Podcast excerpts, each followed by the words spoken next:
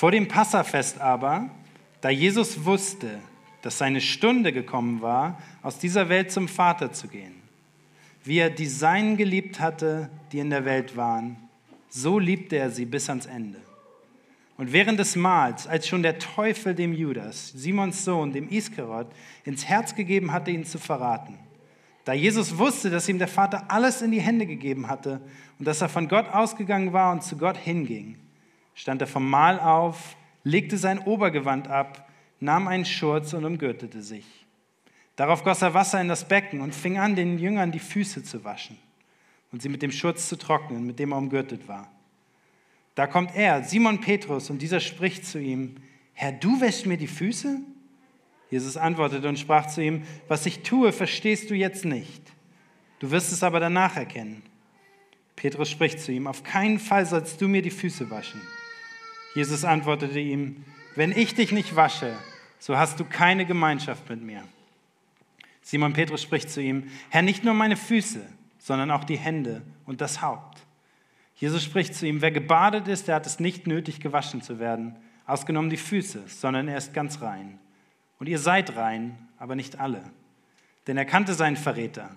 Darum sagte er, ihr seid nicht alle rein. Nachdem er nun ihre Füße gewaschen und sein Obergewand angezogen hatte, setzte er sich wieder zu Tisch und sprach zu ihnen, Versteht ihr, was ich euch getan habe? Ihr nennt mich Meister und Herr und sagt es mit Recht, denn ich bin es auch. Wenn nun ich, der Herr und Meister, euch die Füße gewaschen habe, so sollt auch ihr einander die Füße waschen. Denn ein Vorbild habe ich euch gegeben, damit auch ihr so handelt, wie ich an euch gehandelt habe. Lass mich noch beten. Gott, ich danke dir dafür, dass du derjenige bist, der heute hier anwesend ist, dass es im Gottesdienst darum geht, dass wir deinen Dienst an uns erleben, dass du zu uns kommst und uns dienst und wir antworten. Ähm, und dass wir antworten dürfen auf das, was du schon gesprochen hast. Und danke für dein Wort, danke für diesen Text, den du uns gegeben hast, danke für dein Wort, was du inspiriert hast, weswegen wir sicher sein dürfen, dass das auch wirklich dein Wort ist, dass die Bibel dein Wort ist. Und ich bitte dich, dass du durch dein Wort zu uns sprichst, dass meine Worte vergehen und deine Worte lebendig werden. Sprech zu uns und segne uns, Herr. Amen. Guten Morgen auch von mir. Ich bin Friedrich Honey, äh, einer der Pastoren hier. Ähm, ach so, eine Sache noch, Entschuldigung, ich unterbreche einmal kurz. Äh, wir haben einen Übertragungsraum für Kleinkinder. Da sind Spielzeuge drin, da wird die, das, der ganze Gottesdienst live übertragen. Das heißt, falls ihr mal mit dem schreienden Kind oder so rübergehen wollt, müsst ihr nicht, ihr seid auch herzlich eingeladen, hier zu bleiben, dürft ihr auch rübergehen. Genau, zurück zu mir. Ich bin Friedrich, einer der Pastoren hier und ich freue mich, dass wir heute wieder Gottesdienst feiern.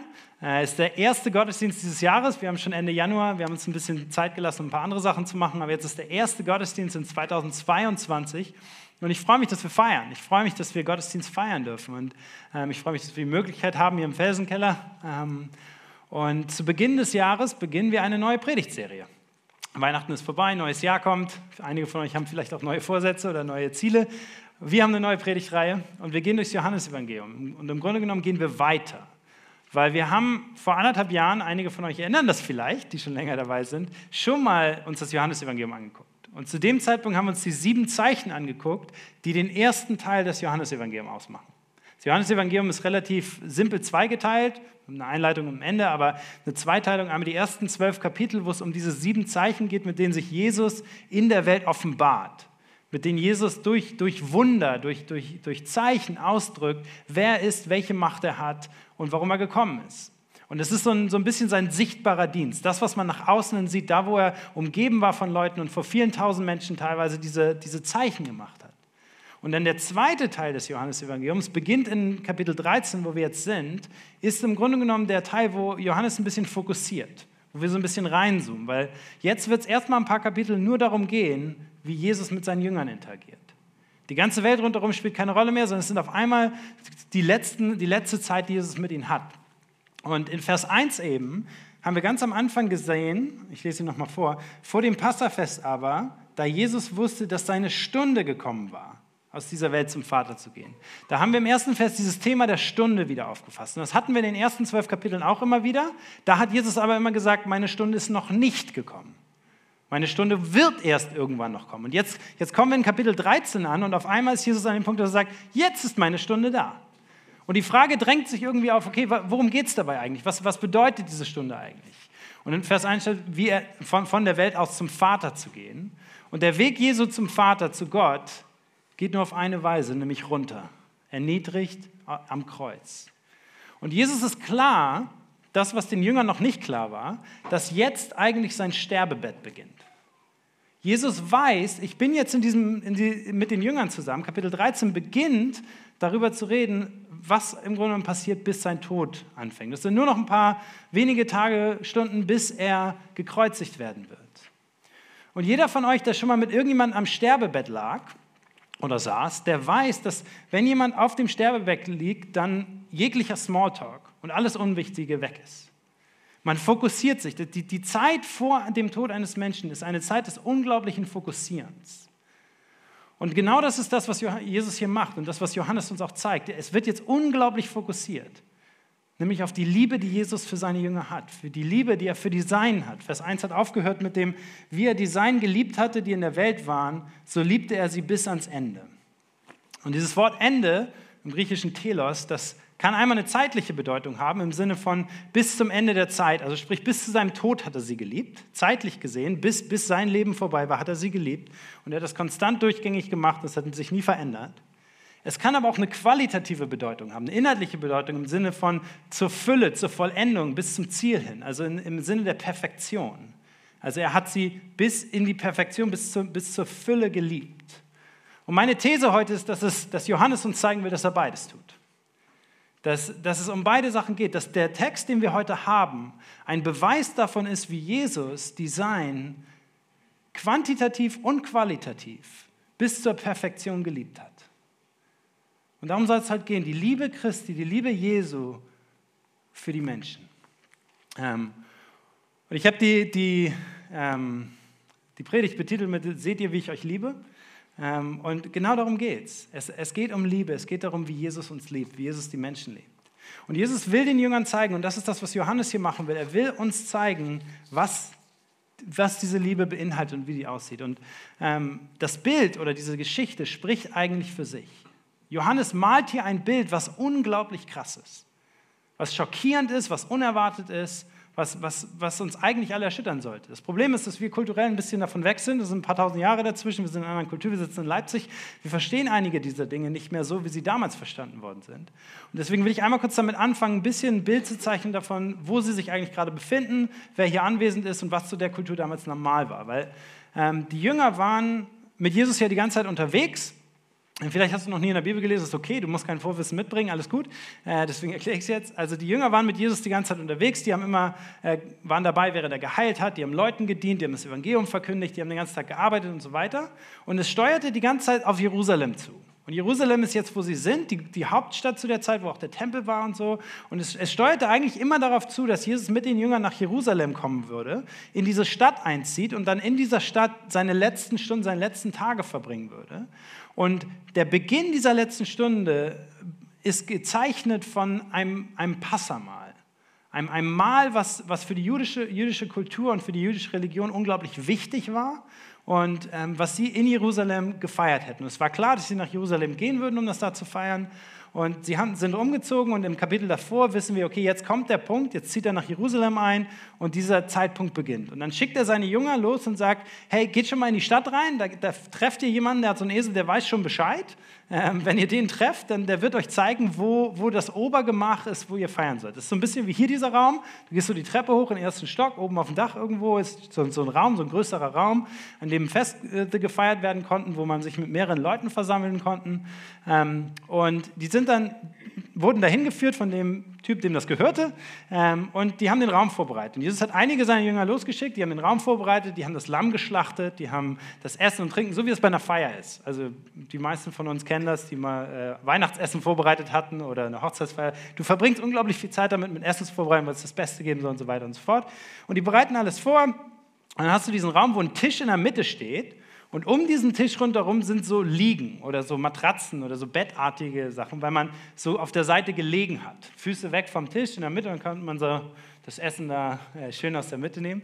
Ähm, und das war quasi am Vorabend ähm, dieses, dieses quasi an Gründonnerstag, weil die jüdische Zeitrechnung begann immer am Abend, also ein neuer Tag begann immer am Abend, 24 Stunden immer vom Abend an.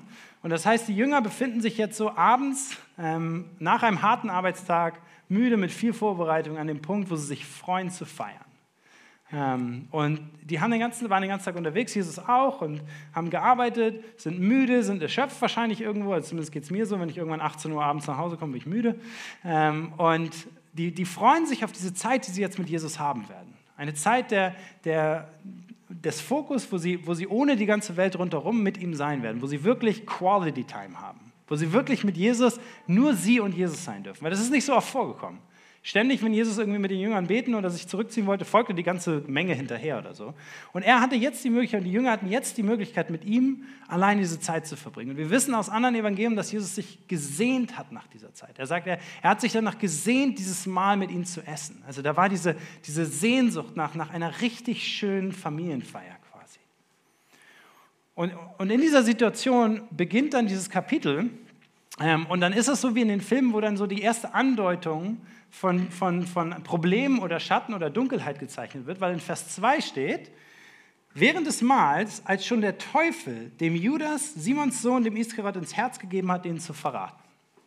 Und auf einmal merkt, merkt man so, hier ist, aber, hier ist aber nicht alles rosig. Hier, hier, ist eine, hier ist ein Schatten über dem Ganzen, weil Jesus in seinen letzten Stunden auf dem Sterbebett will man eigentlich nicht Zeit mit seinen Feinden verbringen. Und doch ist das genau das, was hier der Fall ist. Es sind nicht nur Jesus und die Jünger in diesem Raum, nein, da ist Judas, der Verräter, der Feind im Raum und der Teufel. Und auf einmal wird dieses Bild so ein bisschen ja, dunkel, weil du merkst, okay, Jesus wird verraten werden. Der Weg ähm, in seine letzten Stunden ist von vornherein irgendwo mit Feindschaft begleitet. So, und im Vers 3 sehen wir dann noch ein bisschen was dazu, wer Jesus eigentlich war. Also auch da, ich weiß nicht, mit welchem Vorwissen du reinkommst, vielleicht hast du keine Ahnung, wer Jesus ist und ist okay. Ähm, aber Vers 3 zeigt uns was darüber, wer Jesus war. Ähm, Jesus wusste, dass ihm der Vater, und darüber, da redet er von Gott, dem Vater, Gott dem Vater, alles in die Hände gegeben hatte, dass er von Gott ausgegangen war und zu Gott hinging. Und das, was uns dieser Vers sagt, ist, dass Jesus Gott war. Ähm, und ich weiß nicht, welches Bild du von Jesus hast. Und ich weiß nicht, welche Vorstellung du von Jesus hast. Aber es gibt durch die ganze Bibel hinweg immer und immer wieder Stellen wie diese, die im Grunde genommen zeigen, Jesus ist Gott. Jesus war nicht nur einfach ein Religionsstifter, der eine neue Religion angefangen hat, nicht nur ein Mensch, der moralisch gut gelebt hat, der tolle Lehren gegeben hat, der tolle Reden gehalten hat und so weiter. Jesus war Gott. Und die einzige Möglichkeit, treu mit der Bibel umzugehen, und das haben die Kirchen durch die Jahrtausende immer gemacht, die einzige Möglichkeit, treu mit Jesus umzugehen, ist, das, zu, sich bewusst zu sein, dass er nicht nur Mensch ist, sondern dass er auch absolut Gott ist. Und so beginnt, dieser, beginnt Kapitel 13, beginnen die letzten Stunden von Jesus, um dieses Bild zu malen, hey, hier trifft sich Gott mit seinen Jüngern, mit seinen Geliebten, mit seinen Freunden, mit seiner Familie auf Erden, um die letzten Stunden seines Lebens zu feiern, um Freude zu haben. Und gleichzeitig ist aber der Feind da und ist der Teufel da und ist Judas da. Und das ist so ein bisschen die Ausgangslage. Das, stellt euch jetzt nochmal diesen Raum vor, die liegen da ähm, und sind am Essen, wie wir Vers 2 gesehen haben. Und dann macht Jesus etwas Unglaubliches. Und das ist eigentlich das, das Stärkste und das Krasseste dieser Geschichte. Er, in Vers 4 und 5, stand er vom Mahl auf, legte sein Obergewand ab, nahm einen Schurz und umgürtete sich. Darauf goss er Wasser in das Becken und fing an, den Jüngern die Füße zu waschen und sie mit dem Schurz zu trocknen, mit dem er umgürtet war. So, und für die Jünger muss das schockierend gewesen sein. Wir sehen später auch, dass es schockierend war. Weil Jesus macht jetzt etwas, was keiner erwartet hätte. Ähm, und dafür möchte ich mir drei Sachen angucken mit euch. Einmal seine Kleidung. Also da wird ein bestimmter ähm, Wert darauf gelegt, dass er seine Kleidung gewechselt hat. Ähm, und das scheint für uns jetzt erstmal, ja gut, dann zieht er sich halt um, weil er wird ja jetzt waschen und keine Ahnung was. Aber das hat nicht einfach nur praktische oder stilistische Gründe. Sondern das, was Jesus hier macht, ist, er zieht sich die Kleidung an, die die einfachsten, niedrigsten Sklaven der derzeitigen Zeit getragen haben. Und wir wissen aus Quellen des ersten Jahrhunderts, dass sowohl die Juden als auch die Römer auf diese Kleidung, die hier beschrieben wird, herablassend niederblickten. Dass das, dass, dass das, was Jesus hier kleidungstechnisch macht, eigentlich eine Identifikation mit dem Niedrigsten, das die Menschen kannten war. Er hat sich auf die niedrigste Stufe gesetzt. Er hat die Kleidung angezogen von Leuten, die, die verachtet waren. Und nur diese Kleidung zu tragen, wenn er damit auf die Straße gegangen wäre, hätte bei den Leuten Verachtung hervorgerufen. So, und Jesus zieht sich diese Kleidung an und macht sich klein. So, und auf der zweiten Seite sehen wir die Fußwaschung. Und wenn ich mich, also nicht, dass ich jetzt anfangen werde, euch gleich die Füße zu waschen, aber äh, wenn ich euch heute die Füße waschen würde, dann wäre das vielleicht, ja, keine Ahnung, mag man nicht so gerne, aber unsere Füße sind eigentlich sauber.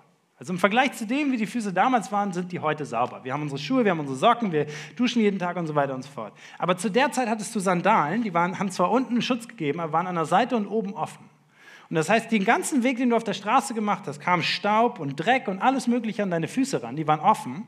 Ähm, dann hattest du keine gepflasterten Straßen wie bei uns, sondern Staubwege und Dreckwege, ab und zu mal Pflasterstraßen, aber das meiste war irgendwie mit ganz viel Dreck versehen. Und dann war da überall der ganze Tierkot. Und also wir haben zwar auch in Leipzig immer mal wieder Hundekacke, so alle anderthalb Meter, aber äh, zu der Zeit hattest du die Kamele und die äh, Pferde und Esel und Schafe und Lämmer und äh, alle möglichen Tiere, die auf den Straßen mitgingen und die da überall ihren Urin und ihre, ihre Kacke gelassen haben. Und das heißt, es war un, unvermeidbar, egal wie sehr du äh, rumgelaufen bist, dass du früher oder später irgendwie mal einen Spritzer oder irgendwas an die Füße gekriegt hast.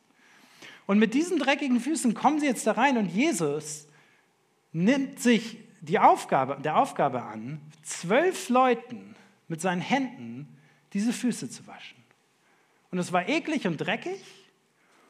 Und die Juden zu der Zeit haben gesagt, das ist eine Aufgabe, die ein Jude nicht für jemand anders machen darf. Dieser Dienst ist zu degradierend, als dass sogar ein jüdischer Sklave das für jemanden machen dürfte. Das war etwas, was für, für besiegte Feinde, für, für ähm, Leute, Sklaven aus anderen Ländern oder was auch immer vorbehalten war. Und das Rassismus drin, das ist ein anderes Problem, aber der Punkt war, diese Aufgabe an sich war so degradierend, dass es etwas war, was ein Jude niemals machen dürfte. Selbst Freunde haben sich untereinander nicht die Füße gewaschen. So, und jetzt, jetzt kommt Jesus und wäscht diesen zwölf Jüngern die Füße und einer davon und das wussten die Jünger nicht, aber das wusste er, war sein Feind. So, und stellt euch das vor, wie Jesus in vollem Bewusstsein mit seiner Kleidung, mit seiner Tat und dann als drittes mit seinem Niederknien, weil du musst ja knien vor den Leuten, jetzt diesen, diesen Jüngern die Füße gewaschen hat. Und wie er sich niederkniet vor seinen Feinden, um ihm zu dienen. Und für die Jünger war das war das undenkbar. Und vermutlich war Stille, es war Schock, haben sich irgendwie machen lassen, aber es ist nicht verwunderlich, dass Petrus dann so reagiert, wie er reagiert. In Vers 6 bis 8 steht, Jesus kommt zu Simon Petrus und dieser spricht, Herr, du wäschst mir die Füße? Jesus antwortete und sprach zu ihm, was ich tue, verstehst du jetzt nicht, wie auch. Du wirst es aber danach erkennen. Und Petrus spricht zu ihm, auf keinen Fall sollst du mir die Füße waschen. Und das ist ein bisschen typisch für Petrus, dass er so impulsiv und was er, äh, impulsiv einfach antwortet und schreit und keine Ahnung was. Aber es war undenkbar, dass, der, der, dass ein Meister, der Rabbi, ihm die Füße waschen würde. Wir sehen später ähm, in Vers 11 oder 13, jetzt bin ich gerade verwirrt, aber es steht auf jeden Fall, dass sie ihn Herr und Meister nannten. Dass sie ihn mit Herr angesprochen haben, mit ihrem, mit ihrem König eigentlich angesprochen haben. Und für sie war es undenkbar, dass dieser König auf die Knie geht für sie, vor ihnen. So, und ich möchte euch jetzt fragen, wie definiert ihr Größe? Weil Jesus hat ganz offensichtlich hier etwas gemacht, was für die Jünger undenkbar war. Er hat, er hat ihre Vorstellung gesprengt davon, was ein Führer, Leiter oder was auch immer tun sollte.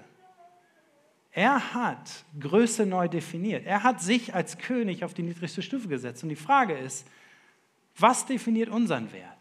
Was definiert für uns Größe? Verstehen wir, dass Jesus sagt, dass das Beste, das Wertvollste, das größte Leben ist auf den Knien zu dienen.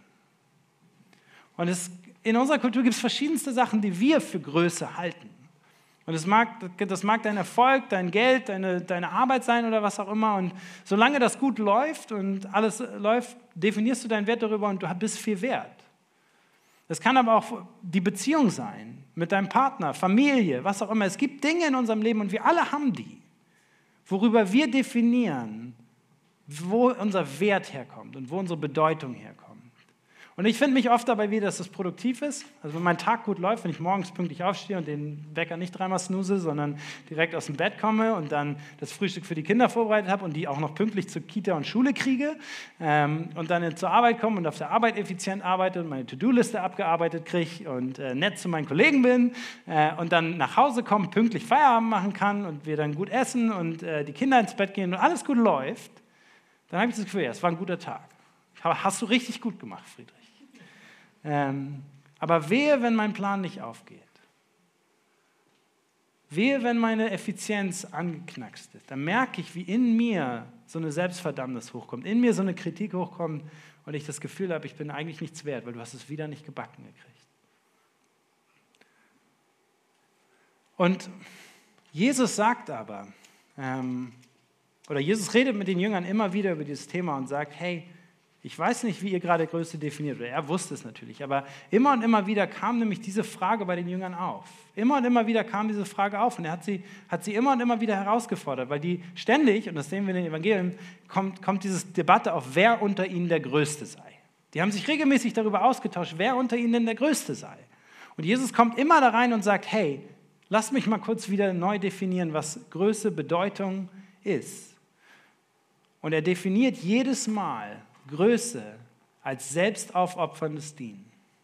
Und ich habe eine Passage aus Markus 10, das lese ich euch einmal vor, ähm, Vers 43 bis 45. Da steht nämlich, wer unter euch groß werden will, der sei euer Diener.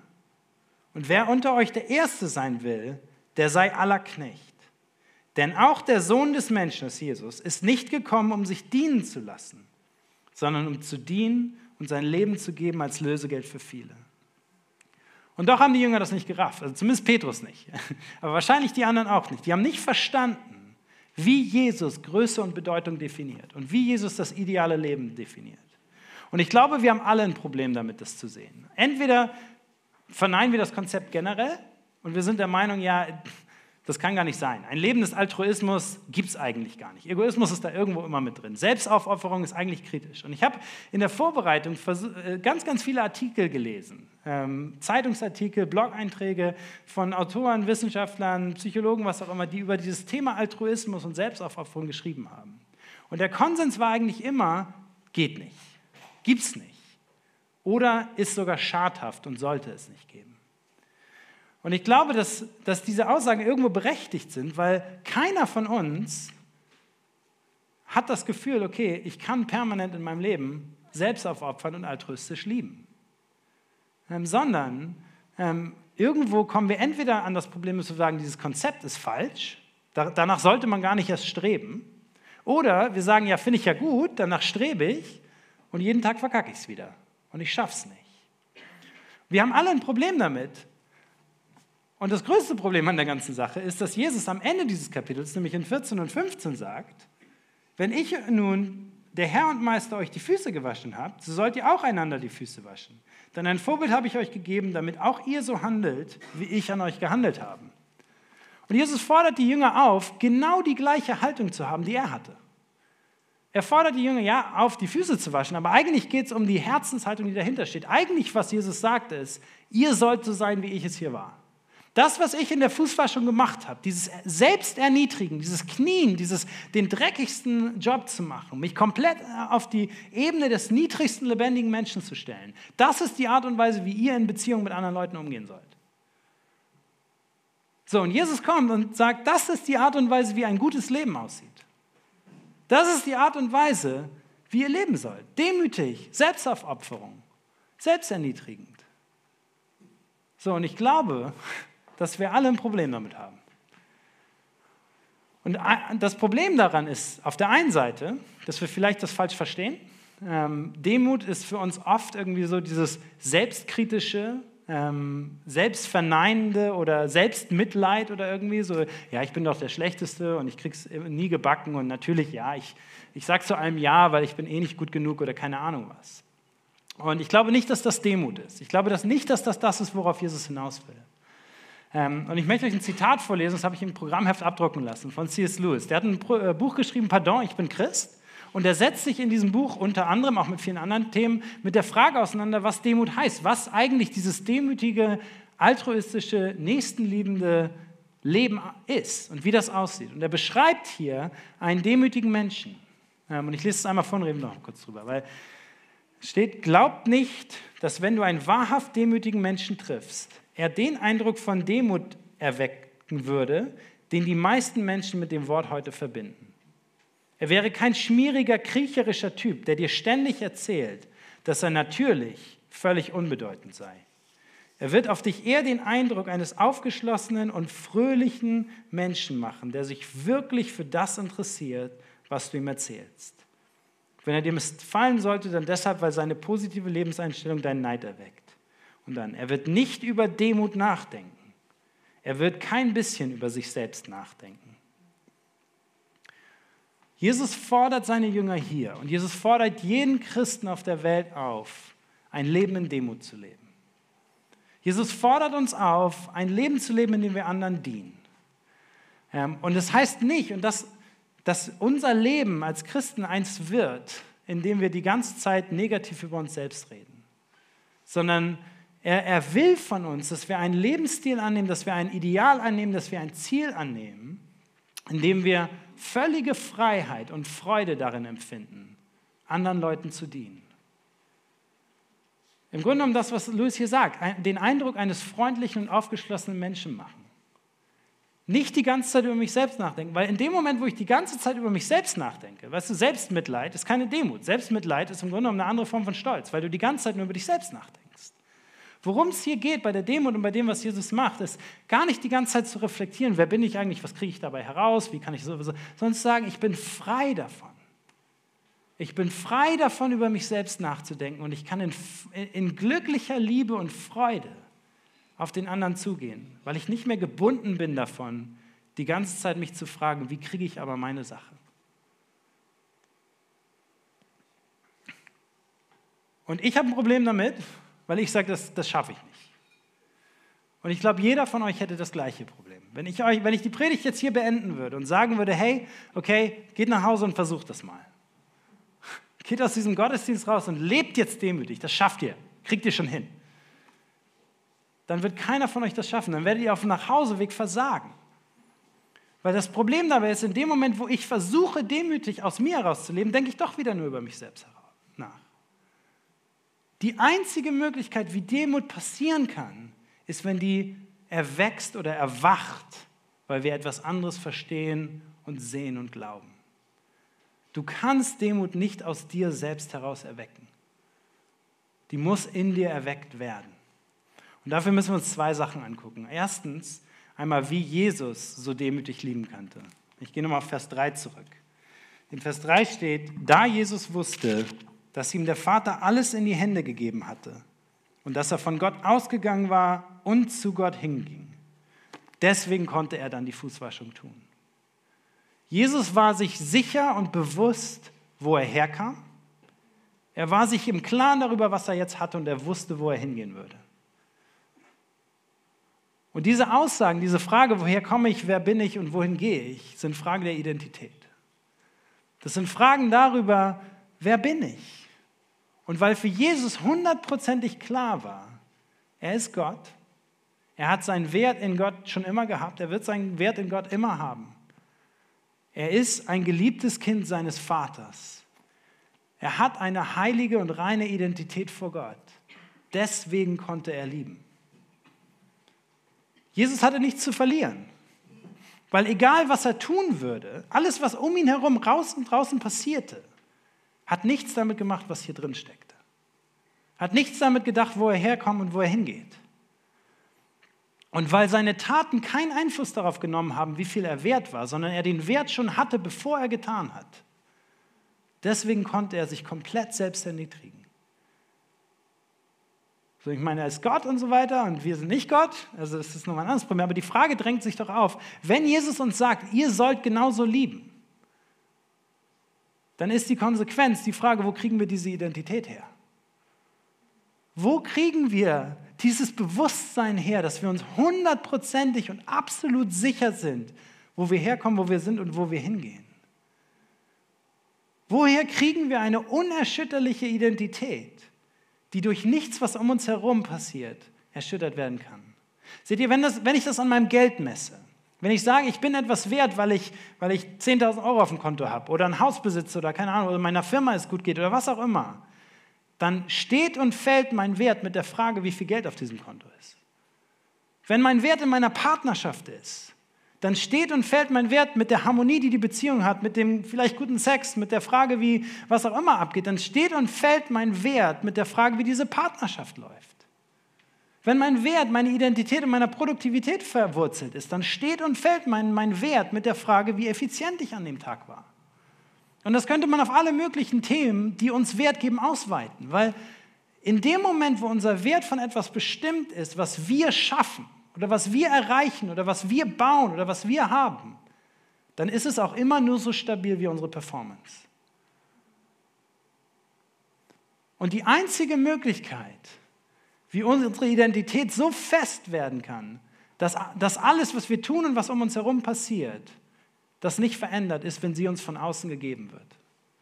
Wenn uns eine neue Identität gegeben wird. Und das ist das, was die Verse 8 bis 10 in diesem Text ausdrücken.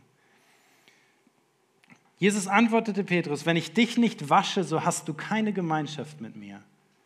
Und Simon Petrus spricht zu ihm, Herr, nicht nur meine Füße, sondern auch die Hände und das Haupt. Jesus spricht zu ihm, wer gebadet ist, hat es nicht nötig, gewaschen zu werden, ausgenommen die Füße, sondern er ist ganz rein. Und ihr seid rein, aber nicht alle. So, was soll jetzt dieses Thema der Waschung und der Reinheit? Was hat das mit Identität zu tun? Warum, warum bringt Jesus jetzt dieses Thema der Fußwaschung in Beziehung mit der Gemeinschaft mit ihm? Und um das zu verstehen, müssen wir uns vor Augen führen, worauf diese Fußwaschung eigentlich hindeutete. Ich habe vorhin gesagt, hier beginnen die letzten Stunden von Jesu Leben, die darin enden wird, dass er am Kreuz hängt. Dass er am Kreuz sterben wird. Und die, die, die Selbsterniedrigung, die er in der Fußwaschung getan hat, ist nur ein Bild, ein Symbol, das ist mehr, aber auch ein Bild auf das, was er am Kreuz tatsächlich tun wird. Seht ihr, hier hat er sich erniedrigt auf die niedrigste Ebene, die ein lebender Mensch haben kann. Am Kreuz geht er auf die niedrigste Ebene runter, die ein sterbender Mensch haben kann gekreuzigt als Verbrecher, verlassen von allen. Hier kniet er nieder, um seinen Feinden und Freunden die Füße zu waschen. Und die Bibel sagt uns, am Kreuz stirbt er, um seine Feinde zu retten. Hier wäscht er die Füße, aber am Kreuz hängt er und das Blut, was aus seinen Wunden runterläuft, wäscht die Sünden der Welt ab. Und wir sehen dieses Thema in der Bibel immer und immer und immer wieder. Jesus stirbt am Kreuz, um unsere Schuld wegzuwaschen. Ich kann mir heute als Christ, als Friedrich bewusst sein, dass ich eine andere Identität habe, weil Jesus sagt, du bist schon rein. Siehst du, was ich am Kreuz gemacht habe? Siehst du, wie ich dich geliebt habe? Siehst du, wie ich dich liebe? Ich sterbe für dich, bevor du dich rein gemacht hast. Und ich weiß nicht, welches Bild du vom Christentum hast. Ich weiß nicht, welches Bild du von Gott hast. Und es ist okay, wenn das gar nicht erst existiert. Du bist herzlich willkommen. Aber ich wünsche mir, dass du heute gehst und dir eine Sache bewusst ist, selbst wenn du alles andere vergisst. Der christliche Glaube ist nicht einer, in dem wir uns reinmachen, damit wir zu Gott kommen dürfen. Der christliche Glaube ist nicht einer, in dem unsere Reinheit auf unseren Taten, auf unseren guten Taten, auf unserer Nächstenliebe, auf unserer Demut oder auf unser was auch immer liegt. Es ist nicht unser starker Glaube, der uns reinmacht. Es ist nicht unsere Nächstenliebe, die uns reinmacht. Es ist nichts, was wir tun, was uns reinmacht. Es ist Christus, der uns reinmacht. Es ist Gott, der uns reinmacht. Und es ist nur er. Und er hat es schon gemacht. Er ist am Kreuz schon gestorben. Und das bedeutet, dass für jeden, der das sieht, der, ihn, der an ihn glaubt, der ihn am Kreuz hängen sieht und der das glaubt, bei dem erwacht etwas im Herzen, nämlich eine Dankbarkeit und ein Bewusstsein, hey, ich habe nichts dazu beigetragen. Das Einzige, was ich zu Gott bringe, ist mein Dreck. Ich komme nur mit dreckigen Füßen und er wäscht. Ich komme nur mit Sünde und er macht rein. Ich komme nur mit Schuld und er vergibt. Die einzige Aufgabe, die wir haben, ist unseren ganzen Dreck und unsere Scheiße zu Gott zu bringen. Und er macht den Rest. Und wenn du das siehst und wenn du das glaubst, dann bekommst du eine neue Identität. Weil dann ist es egal, ob du dich jetzt gerade gut verhältst oder nicht. Die Liebe Gottes ist schon sicher. Vor deiner Sünde, während deiner Sünde, nach deiner Sünde. liebt er dich genauso. Und vielleicht sitzt du hier heute und hast das Gefühl, irgendwas hast du getan. Du schämst dich für irgendwas, du hast irgendeine Schuld, du hast irgendeinen Fehler verbrochen, du hast irgendwas getan, weswegen Menschen oder Gott dich nicht mehr lieben können. Und Gott sagt, nein, es hängt nicht von dir ab. Und wenn wir diese Identität haben, wenn wir dieses Bewusstsein haben, wenn wir diese Sicherheit haben, dann können wir lieben, wie er liebt. Weil dann ist es egal, was wir tun. Der Wert steht fest. Wenn ich nicht effizient bin, so what? Gott liebt mich doch trotzdem. Wenn ich kein Geld habe, wenn ich keine Kraft habe, wenn ich nichts Gutes getan habe, Gott liebt mich trotzdem. Lass uns beten. Gott, ich danke dir dafür, dass du uns liebst. Dass es in deinem Evangelium, in dein, deinem Wort, in deiner Kirche, in, deinem, in dem Glauben an dich nicht darum geht, was wir tun sondern dass du uns reinmachst durch dein Opfer am Kreuz, Jesus. Dass du uns reinmachst durch das, was du für uns getan hast. So bitte ich dich um deinen Segen für heute, für den Rest des Gottesdienstes, für unser Leben, dass wir immer uns sicher sein mögen, wer wir sind und wo wir hingehen. Amen.